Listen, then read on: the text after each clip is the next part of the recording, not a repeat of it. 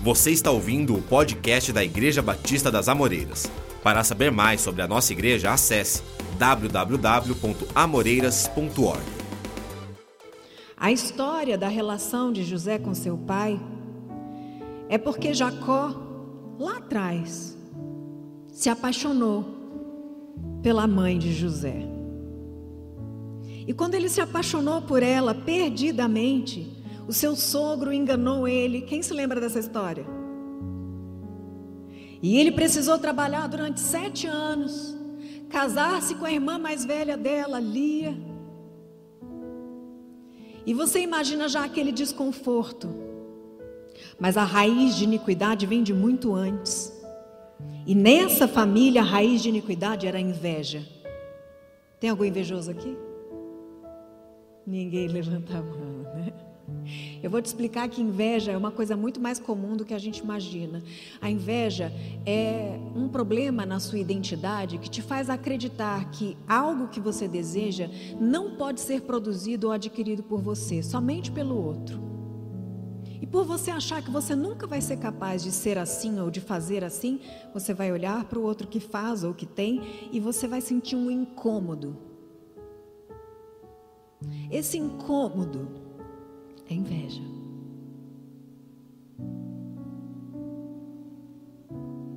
Lúcifer invejou Deus. Caim invejou Abel.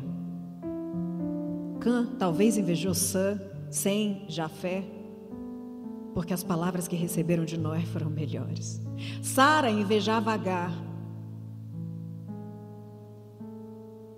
Mas depois que Sara deu à luz, Agar invejava Sara. Isaac preferia Esaú. Jacó invejava Esaú. Hum. Só que no momento em que Jacó conseguiu a primogenitura, agora Esaú invejava Jacó. Olha que loucura! É uma tradição. É uma tradição que vem pelo pecado. E todas as vezes que eu tenho dificuldade de saber quem eu sou em Deus, eu começo a desejar o que é do outro. Ou eu começo a idolatrar o que é do outro. Ou eu começo a idolatrar o outro.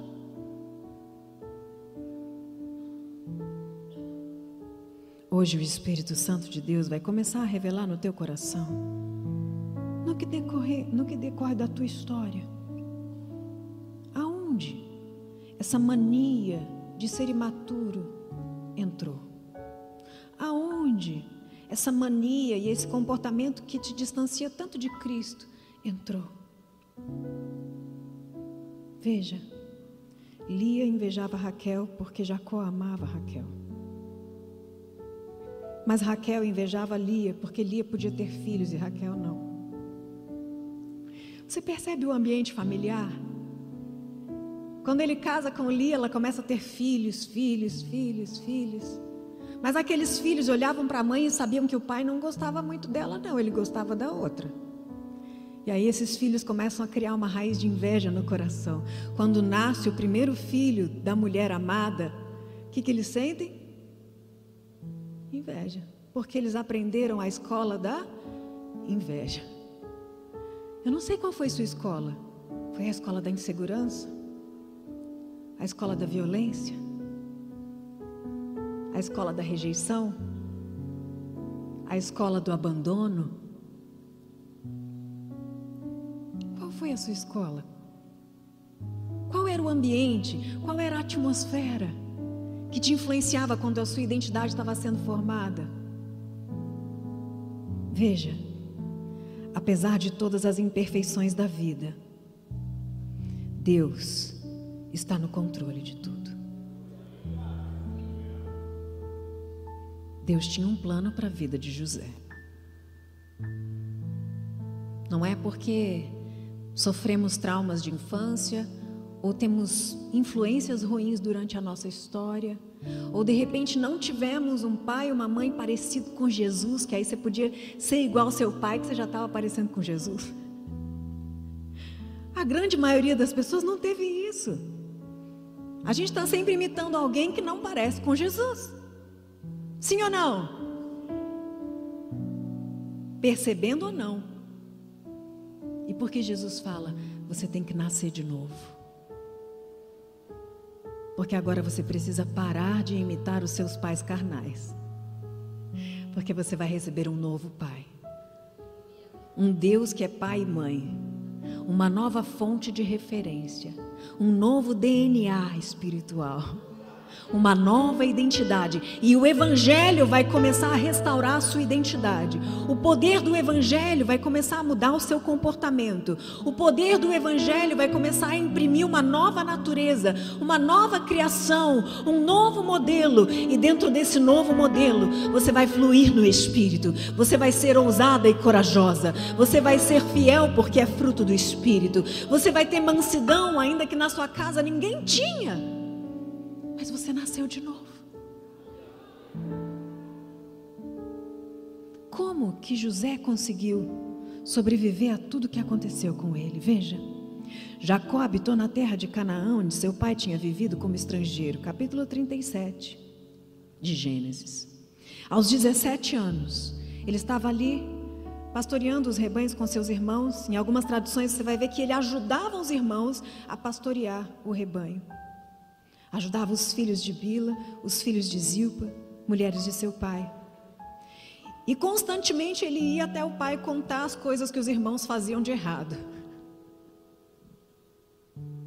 Porque muitas vezes a raiz de iniquidade ela se retroalimenta. Então, se é para manter a inveja fluindo, então aquele que é invejado também provoca inveja. Ele não percebe isso. Eu não sei qual é a tradição que te aprisionou até hoje. Mas eu sei que hoje a palavra vai te libertar.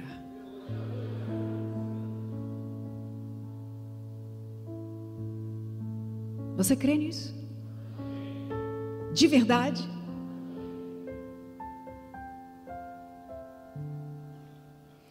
Israel gostava mais de José do que de qualquer outro filho, porque ele havia nascido na velhice e também porque era filho da mulher tão desejada. Era como se esse fosse o plano perfeito. Era como se todo o tempo que ele passou com Lia, ele passou ali almejando o que de fato ele sonhava, tipo, minha vida só vai começar quando eu casar com a Raquel mesmo. E toda a casa sentia isso. José percebia que era preferido. Hum. Seu pai mandou fazer uma túnica longa, colorida para ele, especial. Os irmãos viram que o pai gostava mais dele do que qualquer outro e odiaram ele. Não conseguiam mais falar com ele amigavelmente. E ali começava o laboratório social de José. Os primeiros amigos da vida dele odiavam ele.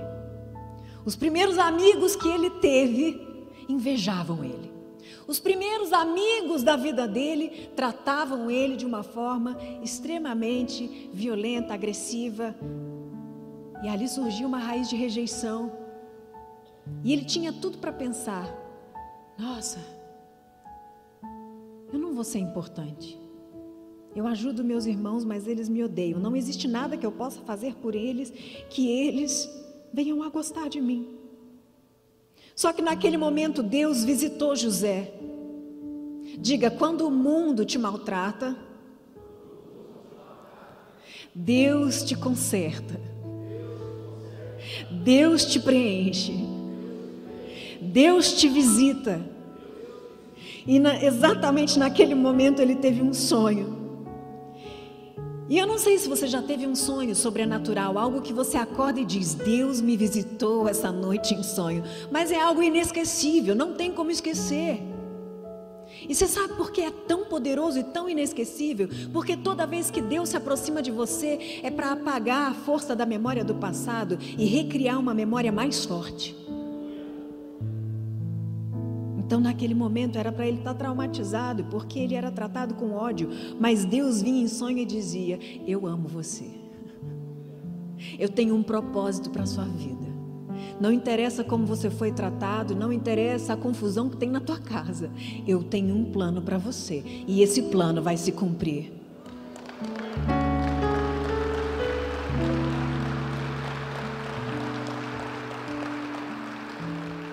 José teve um sonho e bocudo, né? Imaturo. Foi contar para os irmãos. Ele não sabia muito bem o que estava acontecendo ali, como a maioria de nós não sabia também quando vivia suas histórias na infância. E quando ele conta o sonho empolgado, Deus falou comigo. Os irmãos olham para ele, certamente nunca tinham sonhado um sonho profético, uma visão de Deus, e começam a odiar ele mais ainda. Odiavam ele só por ele existir. Odiavam ele porque o pai amava mais a ele. Agora odiavam ele porque Deus falava com ele. E José diz assim: ouçam, ouçam o sonho que eu tive.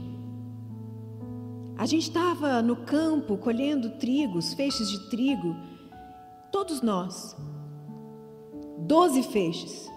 De repente, um feixe ficou de pé. Era ele e os irmãos. Os outros ao redor se curvaram diante dele. Os irmãos olharam para ele e falaram assim: Então você vai reinar sobre nós? Então quer dizer que você vai governar? Pronto, Deus tinha um propósito agora estabelecido e eles odiavam ele mais ainda. Por que aqueles irmãos olhavam para o propósito de José e sentiam ódio? É claro que existem inúmeras questões envolvidas, mas porque a identidade deles não estava formada da maneira correta. Eles não sabiam quem eles eram. Queridos, as doze tribos foram escolhidas por Deus, cada uma com um papel estratégico nas guerras. Todos tinham um chamado poderoso, mas eles não sabiam disso.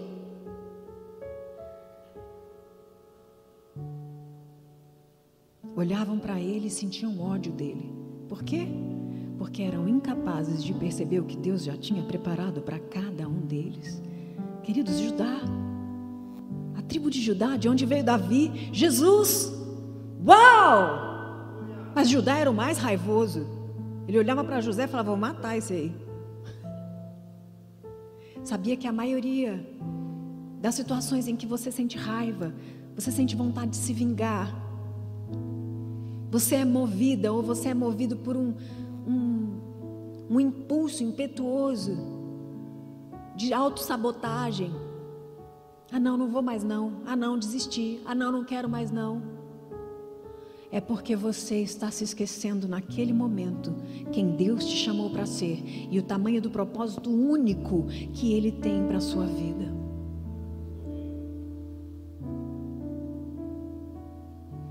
Na semana passada, o Larry Tyros e a Dev Tyros estavam no Brasil, que são mentores na minha vida há muitos anos. Eles me ordenaram pastor há sete anos atrás. E eles chegaram de surpresa em Campinas e disseram que estavam ministrando e queriam me ver. E eu tive uma visão durante a ministração deles, foi uma palavra tremenda.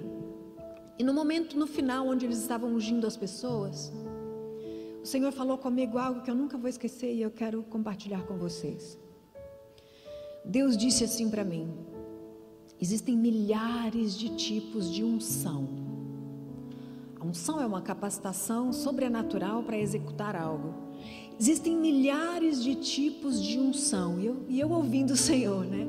E ele disse assim: para cada código de DNA, para cada digital, existe uma unção única. E eu estava vendo os pastores ungindo as pessoas na igreja e eu comecei a pensar: uau! Quer dizer então que eu não preciso da unção que o outro tem? Existe algo sobrenatural que vai ser produzido em mim na medida em que eu me converto, na medida em que eu me entrego, na medida em que eu me arrependo, na medida em que eu persisto. O óleo não é produzido quando esmaga a azeitona? Então eu vou deixando minha carne ser esmagada e vai começando a produzir um óleo, uma unção que é única. Você já tinha parado para pensar nisso? Não existe ninguém igual a você. E o poder de Deus que se manifesta através de você é único. Então, enquanto você não passar pela prensa, que é justamente quando você decide o propósito, não o passado, eu decido o propósito, não o passado, você não vai produzir essa unção que é necessária para o mundo. A unção que precisa brotar de você é essencial para o plano que Deus tem para este mundo. Ah, não, minha mulher já é cheia de Deus, deixa ela fluir aí, transbordar. Não, lá na igreja tem um monte de gente já ungida.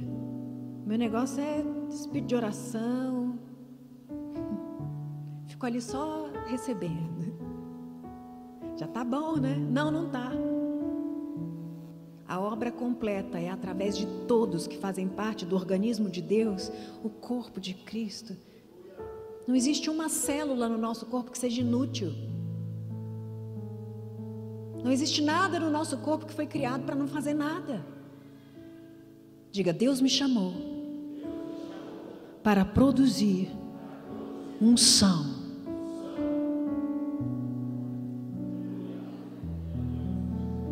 Aleluia. Aleluia. Então, o convite de Deus para nascer de novo é, é, o convite de ser reformado pelo poder do Evangelho. Qual era a decisão de José? A decisão de José todos os dias era lembrar daquela visão e daquele sonho que Deus deu para ele. Talvez ele não tinha a menor ideia do que aquilo significava, porque vão ter palavras que Deus vai te, vai te entregar, lançar sobre a tua vida, que Ele não vai explicar na hora. Mas só o fato de saber que Deus falou comigo, Ele diz que tem um grande plano e Ele diz que vai fazer algo sobrenatural. Eu estou em paz, eu estou feliz. Deus está me vendo, Deus está produzindo algo bom. Você crê nisso? Qual é a palavra que você tem que declarar todas as vezes que você decidir entre o passado e o propósito? Efésios 2, capítulo 10. Você vai aprender isso hoje. É uma ferramenta. Quando você se olhar no espelho e pensar: Meu Deus, eu não estou sendo aquilo que eu gostaria de ser. Meu Deus, eu não estou sendo a mulher de fé, a mulher de oração, essa mulher que realmente prega o Evangelho. Como? Como que eu vou ser? Você vai dizer assim: Eu sou obra-prima de Deus. Diga. Criado para realizar as boas obras que Deus preparou antes para que eu praticasse.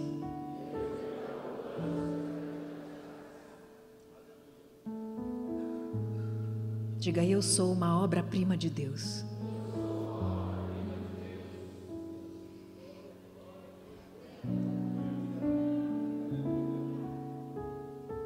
Quantos de vocês já recebeu apelido assim de bullying quando era criança?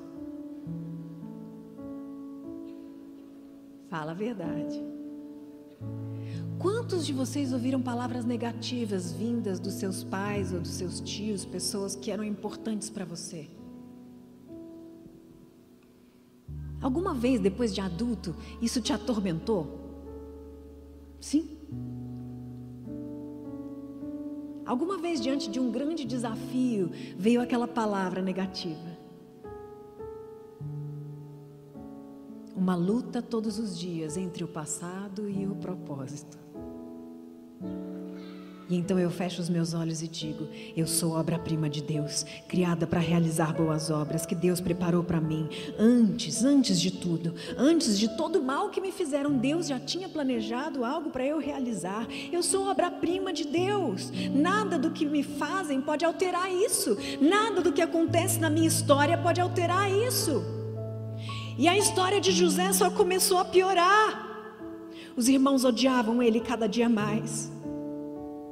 E ele teve outro sonho. Ou seja, Deus começou a fluir verdadeiramente dentro dele, dizendo: Eu quero te encher de propósito, te encher de propósito. E quanto mais propósito você tiver, mais passado você deixa para trás. Quanto mais propósito você tem, mais o passado você deixa para trás. Deus está editando a sua memória, Deus está editando os seus registros, Deus está verdadeiramente reformando a sua identidade. Queridos, isso é muito profundo.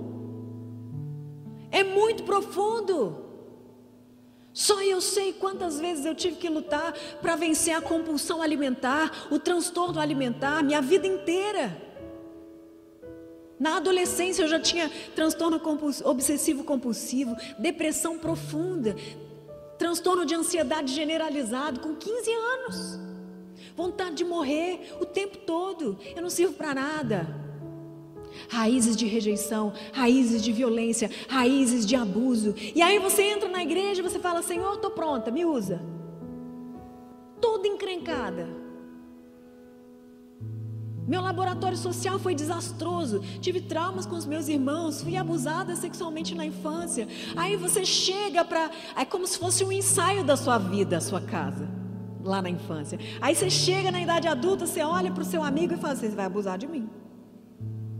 Vai me ferir.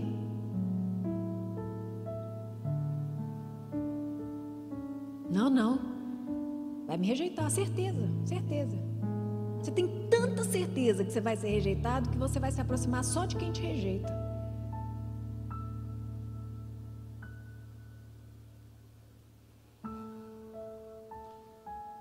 Mas naquele momento, Deus estava enchendo José de visões, como ele fez comigo. Logo no início da minha conversão, fui batizada pelo Espírito Santo dentro do meu quarto. Eu e Deus. Eu e Deus. E eu entendi que Jesus Cristo é o suficiente. Ele é o mediador, ele me reconciliou com o Pai. Então eu podia entrar no meu quarto e mergulhar nas Escrituras e dizer: Eu quero todos os dons, eu quero amor, eu quero perdão, eu quero tudo.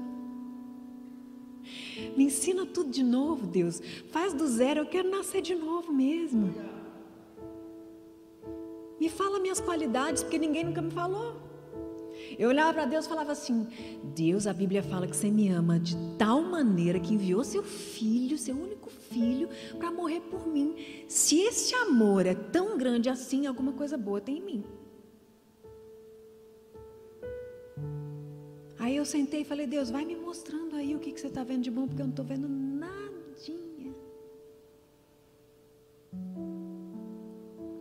Será que eu não teria que ter ouvido essas coisas quando eu era pequenininha? Filho, você é inteligente. Filho, você é capaz. Filho, Deus tem um plano para sua vida. Filho. Mas eu não ouvi, talvez vocês não ouviram, ou alguns aqui não ouviram. Mas quando o Espírito Santo vem, e por isso é importante que você seja cheio do Espírito Santo, por isso é importante que você viva um, uma experiência poderosa de avivamento, porque só quando você for cheio do Espírito Santo, o poder de Deus vai entrar editando tudo. Ele vai editar tudo. Não, você não é isso, você é isso aqui. Não, não é assim, é assim. Mas você tem que ser cheio do Espírito Santo. Cheio do Espírito Santo de Deus. Ele carrega a sua identidade celestial. Ele carrega o seu verdadeiro eu. Ele carrega a força que você tem e talvez nem saiba. Ah, mas eu já tenho 50 anos, eu já tenho 60 anos. Deus chamou Abraão com 75. E ele não tinha a menor ideia do tamanho que ele seria. Dessa vez ele sonhou com o sol, a lua e onze estrelas, o pai, a mãe e os irmãos. E ele falou para os irmãos dele: e todos se curvavam diante de mim.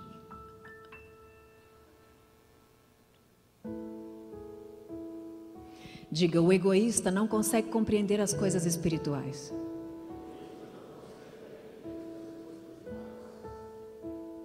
Ele acha que tudo é pessoal.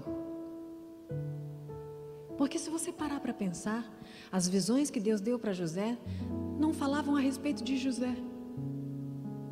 A autoridade que Deus daria a José era para salvar inclusive os irmãos da fome.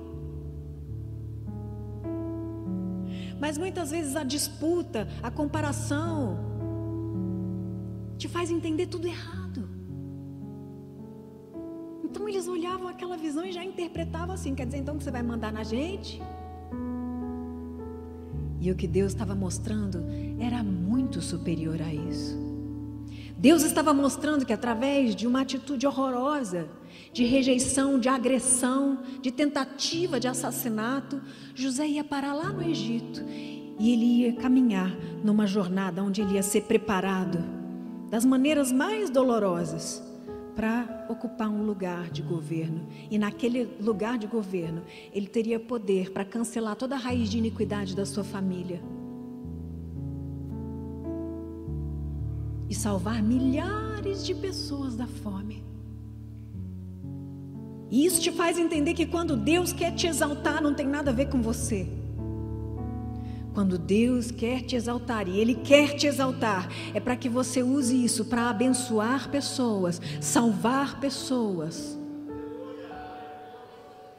prover para as pessoas, ser um canal que ouve a voz de Deus, era o que José fazia, ouve a voz de Deus e executa o que Deus diz e mostra.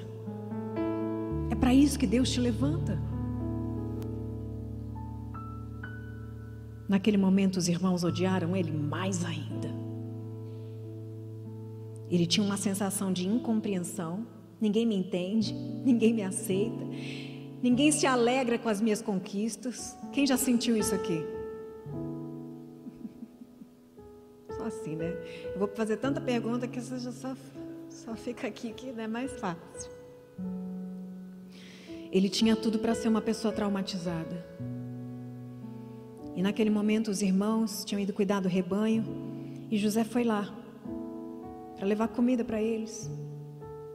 O pai disse: Vai até lá, ajuda seus irmãos. Versículo 14. Ele não encontrando os irmãos. Hum.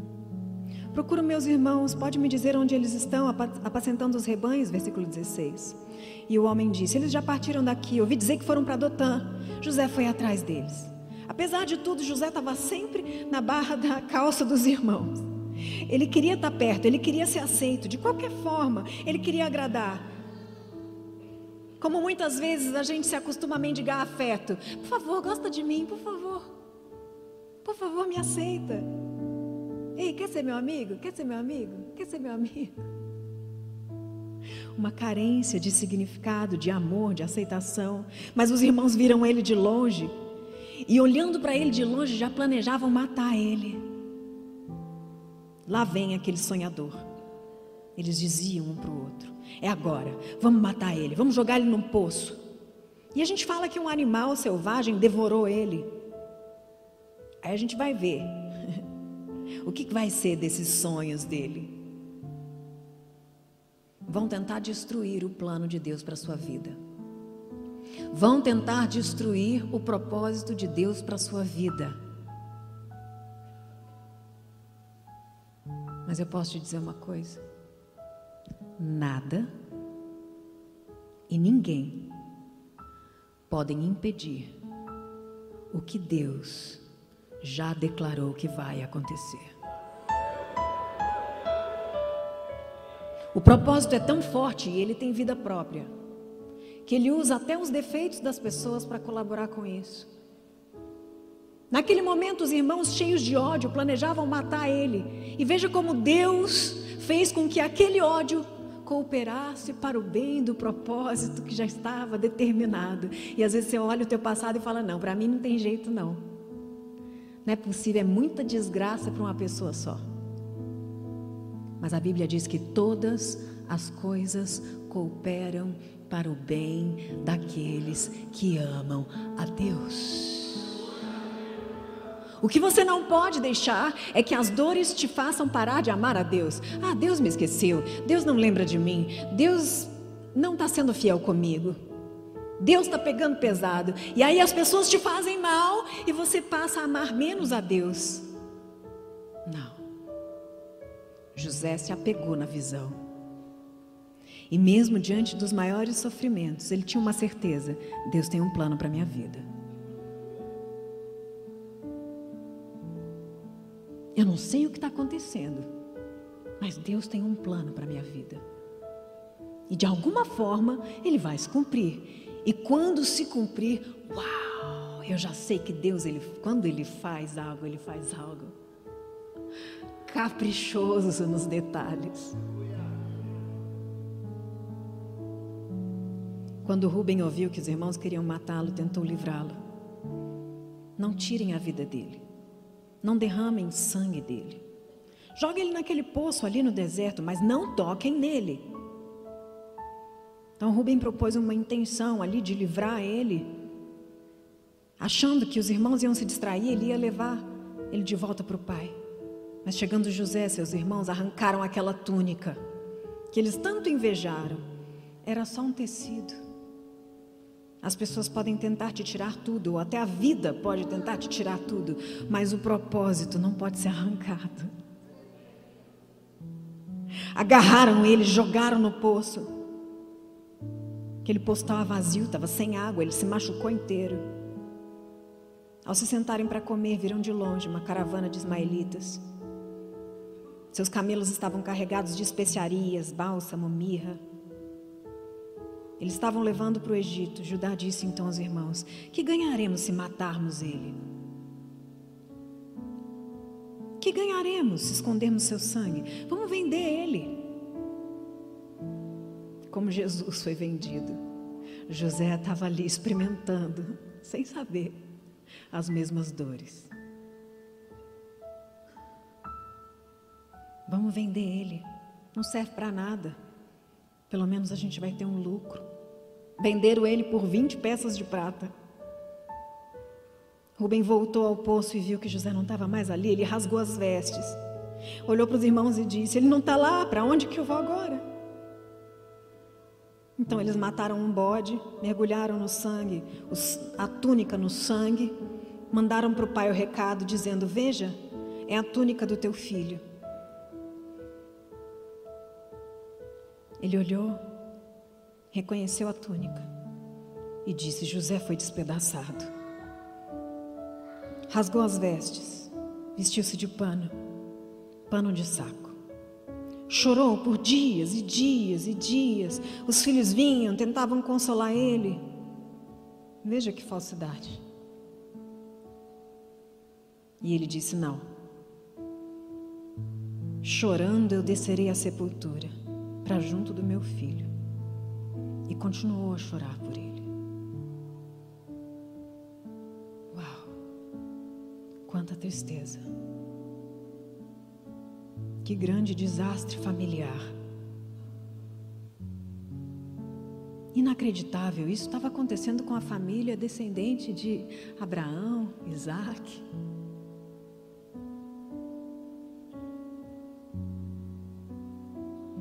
Somos humanos, somos falhos. A que ponto chegamos quando nós não sabemos quem nós somos? Mas no meio do caos. Os midianitas chegam no Egito e vendem José a Potifar, oficial de Faraó, capitão da guarda. Diga no meio do caos.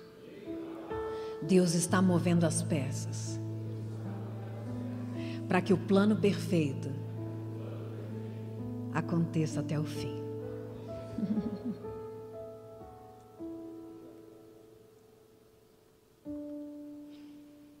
Deus não perdeu o controle. Ele já sabia de tudo. Lá em Gênesis 15, ele falou para Abraão que um dia o povo ia ser escravo no Egito. 400 anos de escravidão, depois de José. Deus não perdeu o controle da tua história.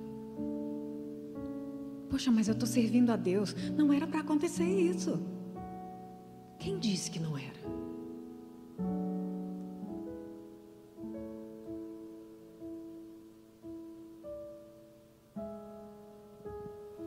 Muitas provações se tornarão a maior fábrica de unção e sabedoria da sua história. Da sua história. Agora diga: tudo que eu não supero me persegue. José foi parar então no Egito. Capítulo 39.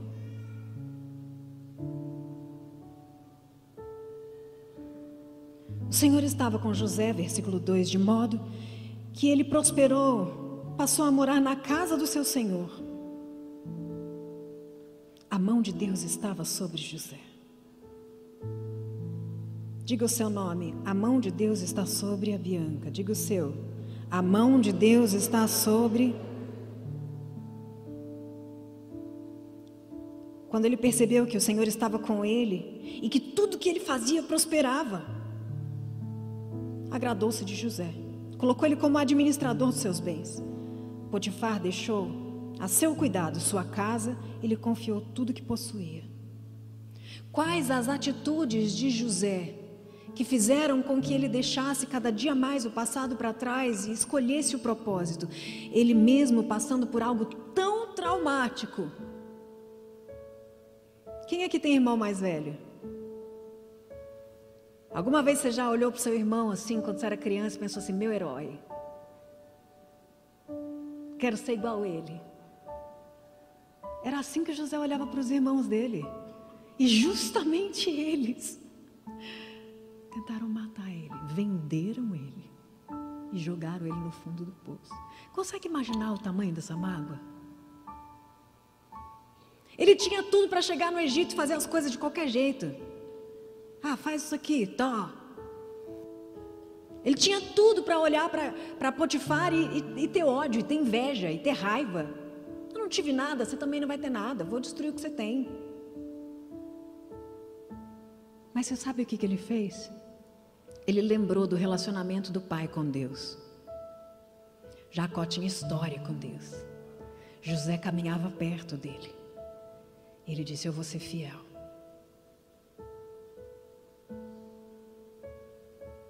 Eu vou agir com excelência. Eu vou cumprir as escrituras. Eu vou respeitar o meu Senhor. Eu vou proteger a lei de Deus. Eu vou guardar a minha aliança com o Deus de Abraão, Isaac e Jacó. E por causa dessas decisões, o favor de Deus estava sobre ele e prosperava tudo o que ele fazia. Nada do que te fazem pode te impedir de prosperar. As pessoas que são ímpias vão olhar para você e falar: o que, que acontece? Você é destruído, daqui a pouco você levanta de novo. Acabam com tudo na sua vida, daqui a pouco você está ali, de pé. E aí você vai dizer: Eu escolhi o propósito. Eu tenho uma aliança com Deus. Jesus disse: O mundo vai te odiar como me odiaram, mas eu nunca deixei de ser amor, como Deus é amor. Jesus disse: Eu sou o amor, nada pode mudar isso. As decisões que você toma todos os dias definem qual é o seu destino e não o que as pessoas te fazem. Só que ele estava ali ainda vivendo o processo, diga, vivendo o processo. Não é da noite para o dia. Então se aproxima mais uma pessoa cheia de inveja dele. O invejoso é aquele que quer exatamente o que não pode ter. E a mulher de Potifar olha para ele e fala: Eu quero ele. Não, mas não pode, mas eu quero. Se eu não puder ter ele, eu vou destruí-lo. Esse é o invejoso. Se eu não puder ter o que você tem, eu vou te atrapalhar para que você não tenha mais. Diga: tudo o que eu não supero se repete. Deus estava curando o coração dele, fazendo ele reviver situações onde ele tinha que aplicar a sua fé e a sua integridade com Deus. Aquela mulher olhou para ele porque ele era bonito, ele era atraente e começou a dar em cima dele. Vou resumir para a gente conseguir mais rápido. Numa das vezes que ela tentou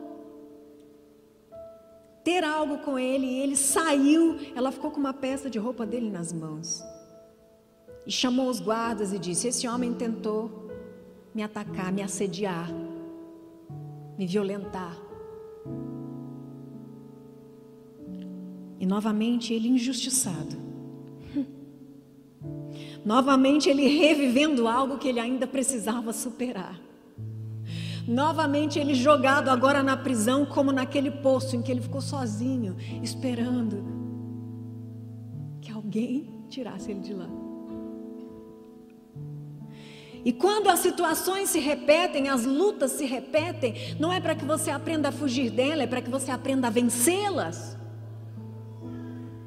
Ai, estou quebrando de novo, minha empresa está falindo. Dessa vez eu vou me matar mesmo, não aguento mais. Já falhei outra vez, já falhei outra vez, já falhei. E Deus está falando: eu estou fazendo você passar de novo para você parar de fugir, aprender a superar isso. Mas de novo, fica feliz. Porque se Deus está te dando uma nova chance, é porque Ele acredita que dessa vez você vai vencer. Dessa vez vai ser diferente. Você crê nisso? Há um processo de cura acontecendo, há um processo de restauração acontecendo, e ele fica ali naquela prisão. E lá naquele lugar ele decide de novo: eu vou servir, eu vou ajudar, eu vou colaborar, eu vou fazer o que eu posso. Não importa o que aconteça, continue fazendo a sua parte, continue fazendo o que é certo, continue fazendo o que Deus te disse para fazer. O propósito que já está escrito não depende de você para se cumprir. Não é você que vai fazer cumprir o propósito. O que você tem que fazer é ser fiel, é fazer o pouco que está nas tuas mãos. Quem está trabalhando de forma universal para que aquele propósito se cumpra é Deus. Imagina se ele ficasse ali na prisão, quando é que vai vir esse fecho, hein? O que, que tem a ver o fecho, a lua, o negócio, a estrela? Eu tenho que fazer alguma coisa, acho que eu vou ser astronauta. Às vezes você ouve um negócio de Deus, você fica tentando imaginar o que você tem que fazer para aquilo se cumprir. Ele foi fiel. Eu vou ser fiel a Deus. Quando eu estiver na mesa do meu pai, quando eu estiver no fundo do poço, quando eu estiver no cárcere, eu vou ser fiel. Quando eu estiver no palácio, eu vou ser fiel. Eu vou ser fiel no pouco. Sobre o muito, Deus vai me colocar. Dois prisioneiros entram naquela prisão, no cárcere. Hum. E eles têm alguns sonhos estranhos. E ouvem falar que José ouve a voz de Deus e interpreta sonhos. Eu quero te dizer que aonde você estiver agora, Deus quer usar os dons espirituais que Ele te deu. Não é porque você está vivendo um processo que durante esse processo Deus não pode usar você. Todos nós estamos constantemente sendo aperfeiçoados. E todos os dias temos algo a fazer que vai glorificar a Deus. Amém? Ele interpretou os sonhos daqueles dois prisioneiros. Eles ouviram, não sei se levaram muito a sério, um deles ia ser punido e o outro ia ser exaltado.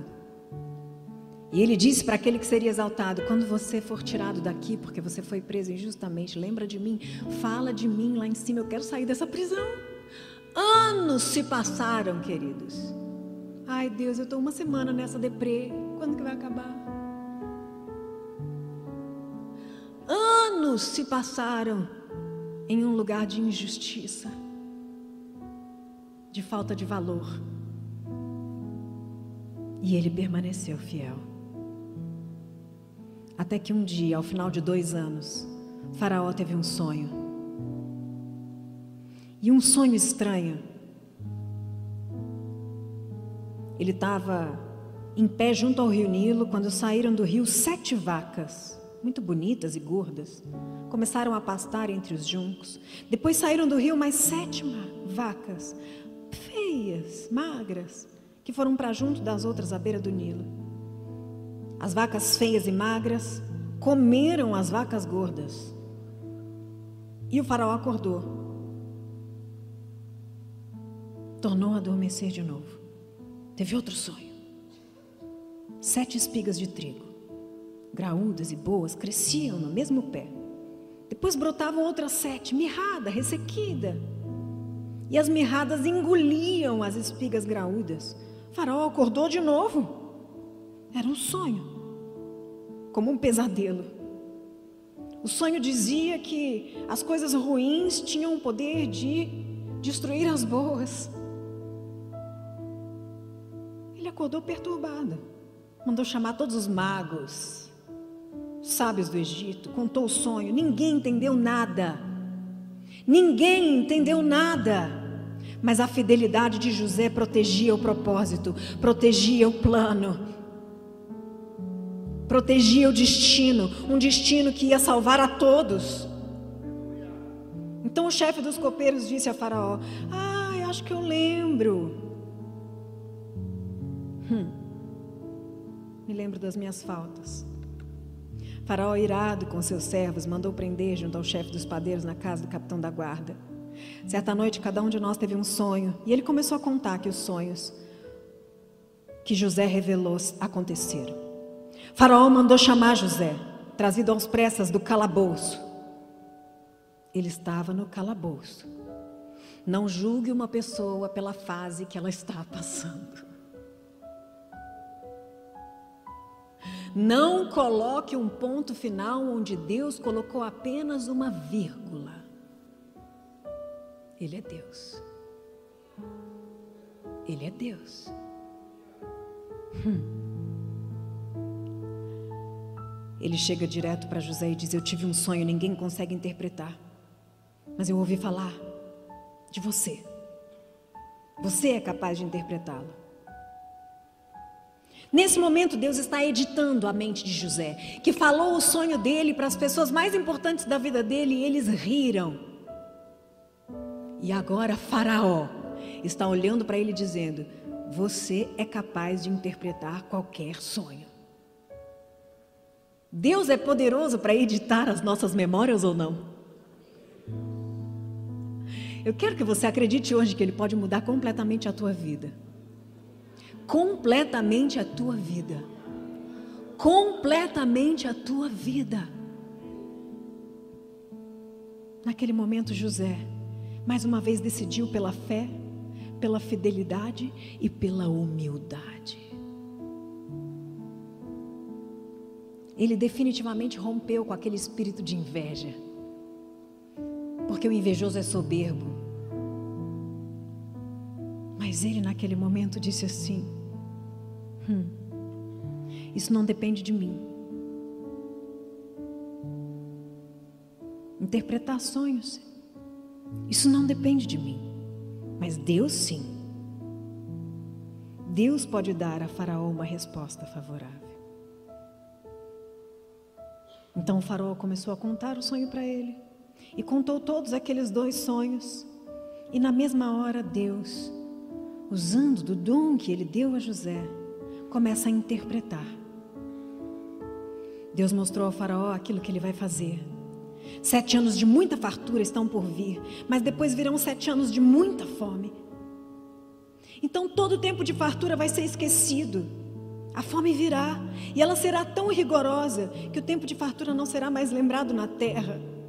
O sonho veio duas vezes, porque a questão já está decidida por Deus. E Deus se apressa em realizar. Procure agora um homem criterioso e sábio que coloque e coloque no comando da terra do Egito. Estabeleça supervisores para recolher um quinto da colheita do Egito Durante sete anos de fartura, eles vão recolher o que puder. Os anos bons vão vir e vocês precisam fazer estoque de trigo. Faraó, tenha o controle. Esse estoque vai servir de reserva para os sete anos de fome. E isso é importante para que a terra não seja arrasada. Faraó ouviu aquele rapaz e pensou: de onde vem tanta sabedoria? Ele não só interpretou, como ele deu a solução. Deus vai fazer coisas através de você que nem você vai acreditar. Porque é Ele. Mas, pastor, o que eu tenho que fazer para viver isso? Escolher pela fidelidade, escolher pela humildade, escolher pela fé, escolher o propósito. Não importa o que aconteça, não importa o que façam comigo, não importa o que a vida me apresente. O mundo é mau, mas eu estou firme no propósito. Eu estou firme caminhando em direção ao que Deus planejou para minha vida. Eu estou convicto de quem Deus me chamou para ser. Eu tenho uma identidade restaurada pelo evangelho.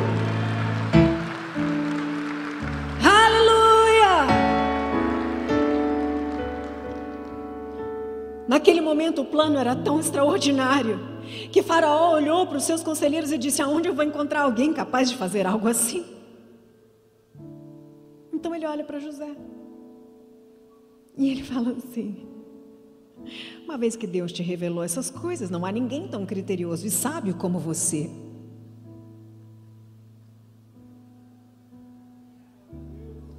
Do poço ao palácio.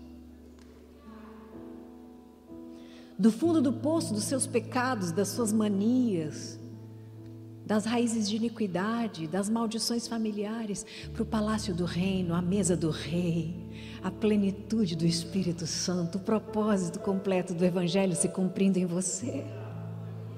E no meio do caminho, a decisão de não se render, de não estagnar, de não vencer o mal com o mal, de não ser igual àqueles que te feriram, a decisão de perdoar.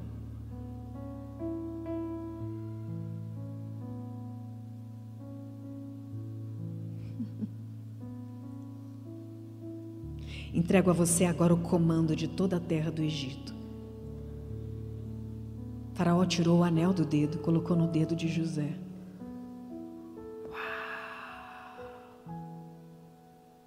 tempo de honra. O propósito começa a tomar forma. A cura começa a fazer efeito. A dor começa a fazer sentido. Ele não teria a sabedoria que ele tinha agora se ele não tivesse passado por tantas dificuldades. Que bom que a sua vida não foi fácil. Alguém aqui teve a vida difícil? Vou, vou levantar eu primeiro.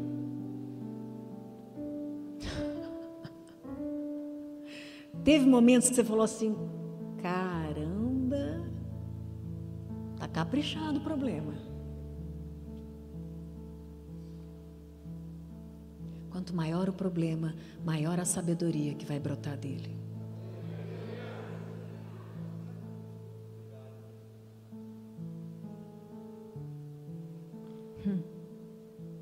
José, agora sendo curado, porque as pessoas escutam as visões e os sonhos, as interpretações, as pessoas acreditam nele.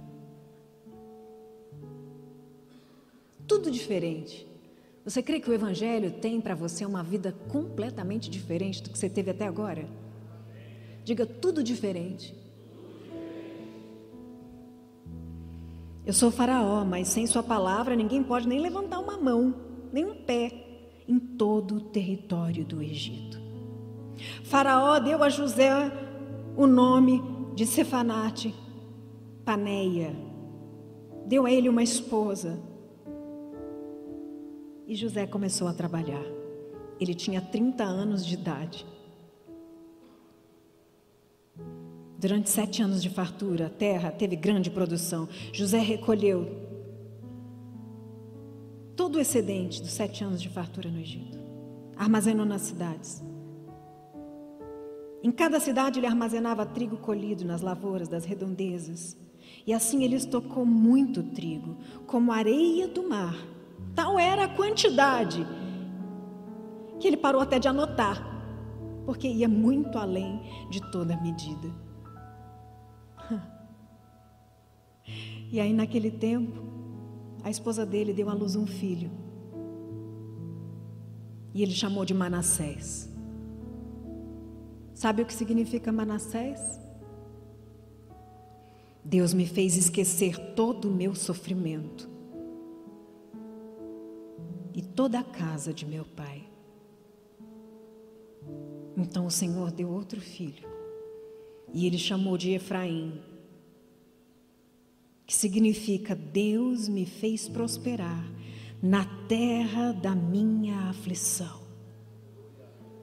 Na área onde você mais sofreu na sua vida, é da onde vai brotar mais sabedoria, mais testemunho.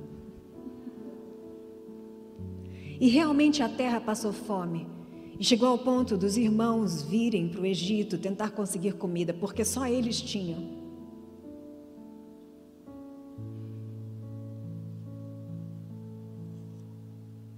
capítulo 42, 43, 44. Você vai ler depois essa história em casa porque ela é emocionante. E no capítulo, finalmente, em que ele encontra os irmãos e reconhece quando vão buscar comida.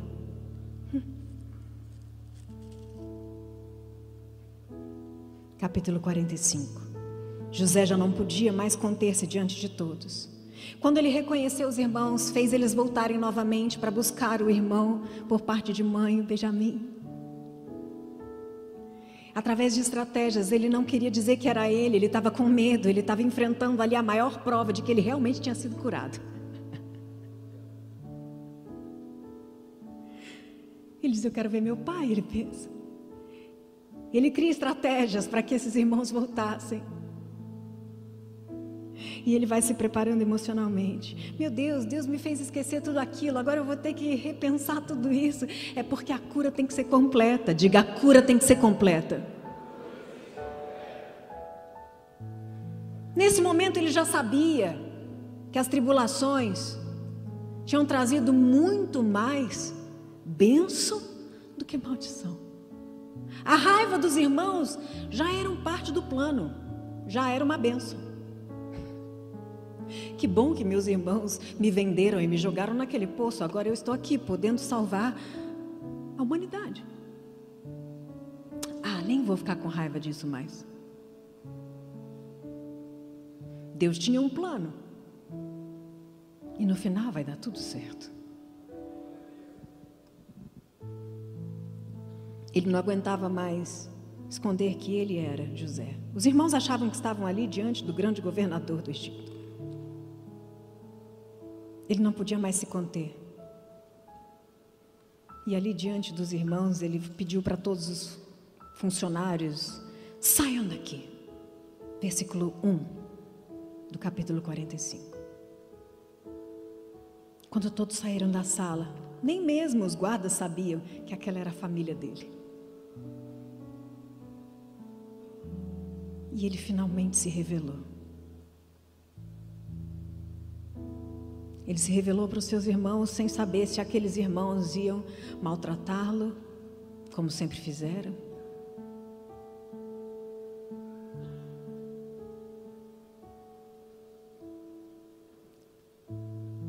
Ele se revelou para aqueles irmãos sem saber ele, se eles iam estragar tudo.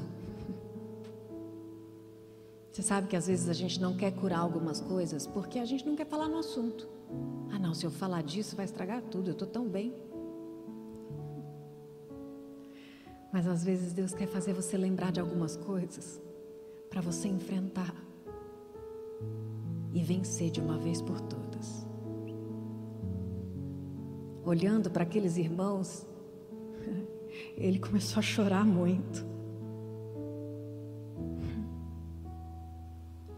E ele chorava tão alto, tão alto, que os egípcios ouviam. A notícia chegou ao palácio de Faraó.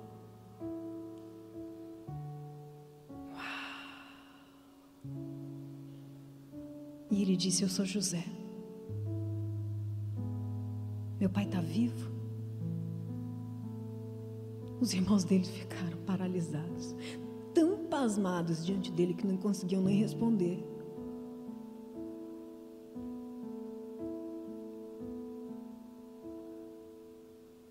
Cheguei mais perto. Quando eles se aproximaram, ele disse de novo: Eu sou José, o seu irmão aquele que vocês venderam no Egito.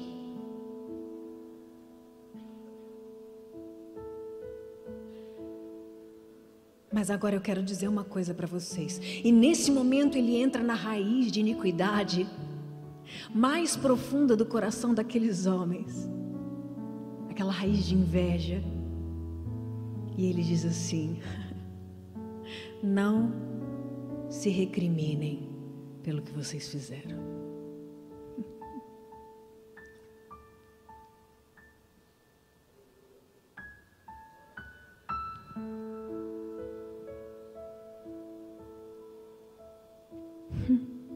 Não se aflijam, não se culpem por terem me vendido para cá, Porque tudo isso foi para salvar vidas. Deus me enviou adiante de vocês. Era para que vocês estivessem aqui também. Eu vim preparar o caminho. O lugar de cura que eu alcancei agora vai alcançar vocês.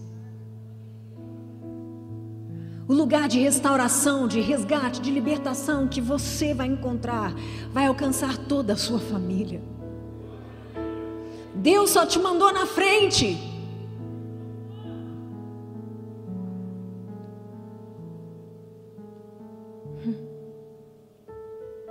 Já houve dois anos de fome na terra, nos próximos cinco anos não haverá cultivo.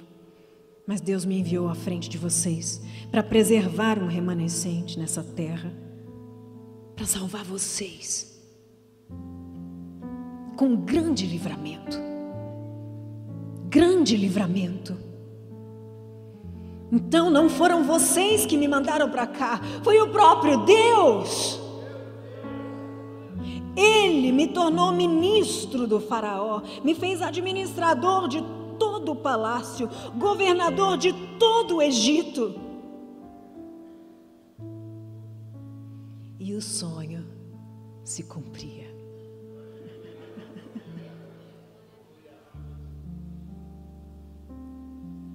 O Senhor vai te provar e vai te preparar para que você suporte o tamanho do sonho que Ele tem para você. E no dia em que isso chegar, você entenda que não é para você.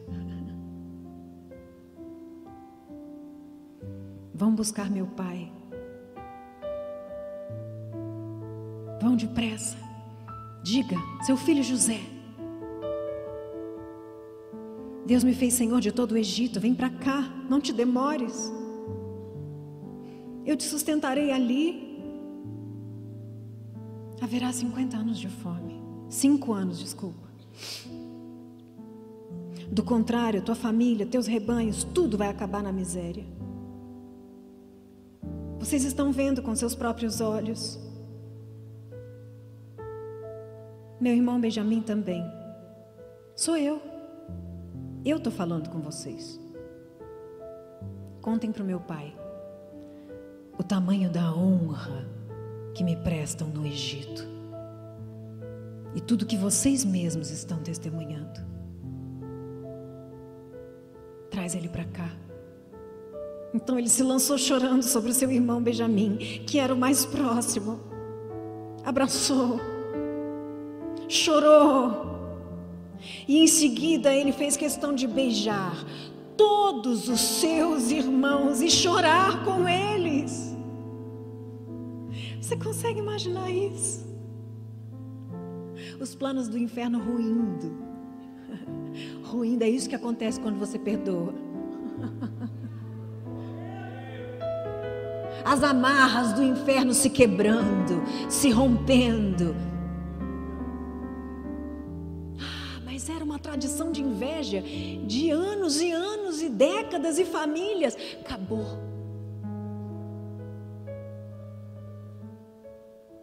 José estava dizendo para os irmãos: vocês são tão importantes que vocês fizeram parte de um grande plano, mesmo sem saber. Eu amo vocês. Eu amo vocês. Talvez você não teria se tornado quem você é se você não tivesse passado por alguns momentos de rejeição. E hoje, entendendo o poder disso, você pode olhar para as pessoas que te feriram e dizer: Eu amo você, eu amo você, o que você me fez fazia parte de um plano.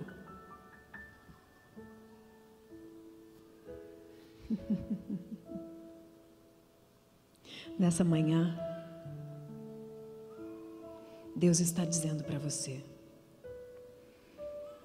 é necessário ser curado para amadurecer espiritualmente. É necessário se permitir acessar às vezes algumas dores para que o Espírito Santo mude a sua perspectiva e te mostre com outros olhos. É possível viver uma experiência com o Evangelho que realmente te transforma. Não é só mudar de religião, não é só frequentar um prédio, não é só postar versículo. É mudança de história radical. Ué, mas você não é daquela família? Sou. Mas eu escolhi o propósito. Você identifica hoje que você de repente fugiu de alguma dor ou de algum sofrimento porque achava que não tinha condições de enfrentar e deixou que isso de alguma forma moldasse teu caráter, tua identidade, teu comportamento. Muitas vezes até te deixando desconfiado até com Deus. Ah, Deus é pai, você não sabe o que meu pai me fez. Deixa eu ficar bem longe aqui.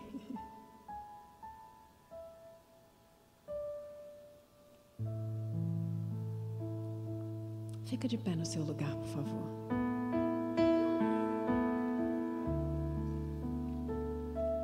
Eu quero ser cheio do Espírito Santo, até que Ele acesse tudo em mim.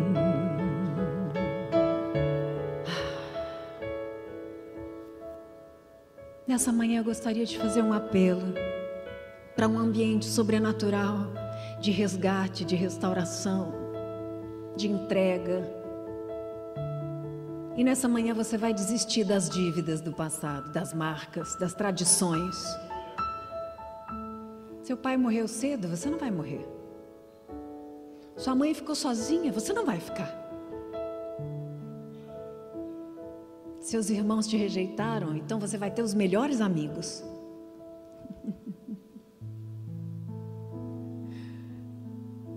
Os traumas te deixaram uma pessoa medrosa, tímida. O Espírito Santo vai romper isso dentro de você. Somente aqueles que tiveram raiz de rejeição muito profunda, abandono, venham aqui à frente. O poder do nome de Jesus é capaz de restaurar absolutamente tudo. Somente aqueles que tiveram uma raiz de rejeição. Sua mãe quis abortar você. Seu pai disse: tira isso.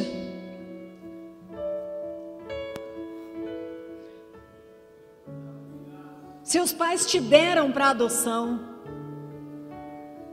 Sua mãe te deu para sua tia te criar, sua avó te criar. E você cresceu pensando: eu não sou importante, eu sou descartável, eu sou desprezível.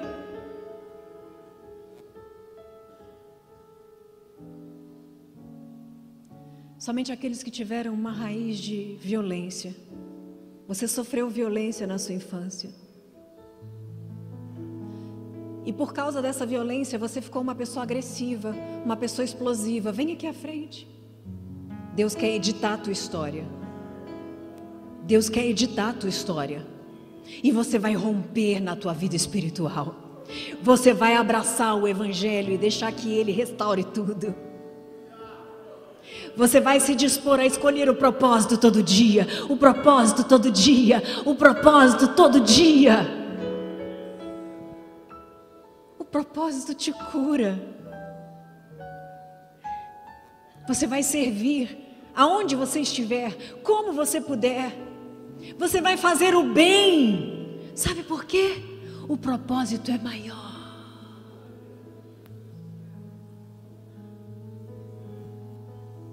Agora, aqueles que sentem que tem um bloqueio, que não conseguem romper ministerialmente. Talvez você não saiba, mas Deus não te chamou para ficar esquentando o banco da igreja. Existe uma unção específica que só vai fluir de dentro de você quando você disser sim, sim para o propósito. José não desistiu de sair daquela prisão porque ele simplesmente disse: Este não é o meu lugar.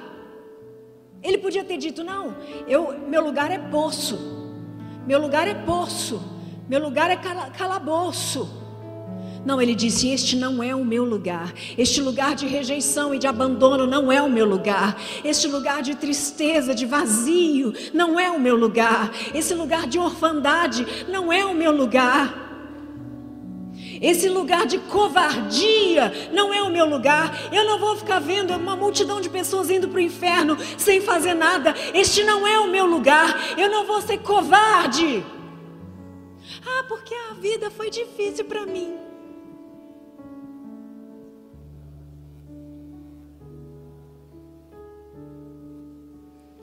Senhor, nós queremos romper com toda marca, toda maldição de repetição. Senhor, o que nós não superamos se repete, mas hoje eu quero dizer: chega! Essa manhã é para a tua cura. Não tenha vergonha. Por que você está com vergonha? Vergonha de vir aqui à frente? Ou você acredita no propósito, ou você não acredita.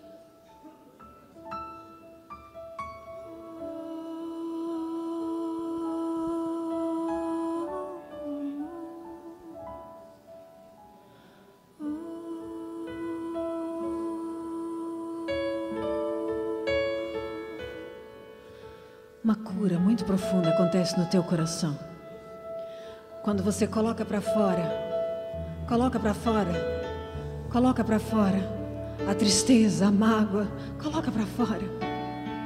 E entende que essa cura é para que você venha romper poderosamente no teu chamado com Deus, no teu ministério. Perdoa. Perdoa. Perdoa. Perdoa. Perdoa.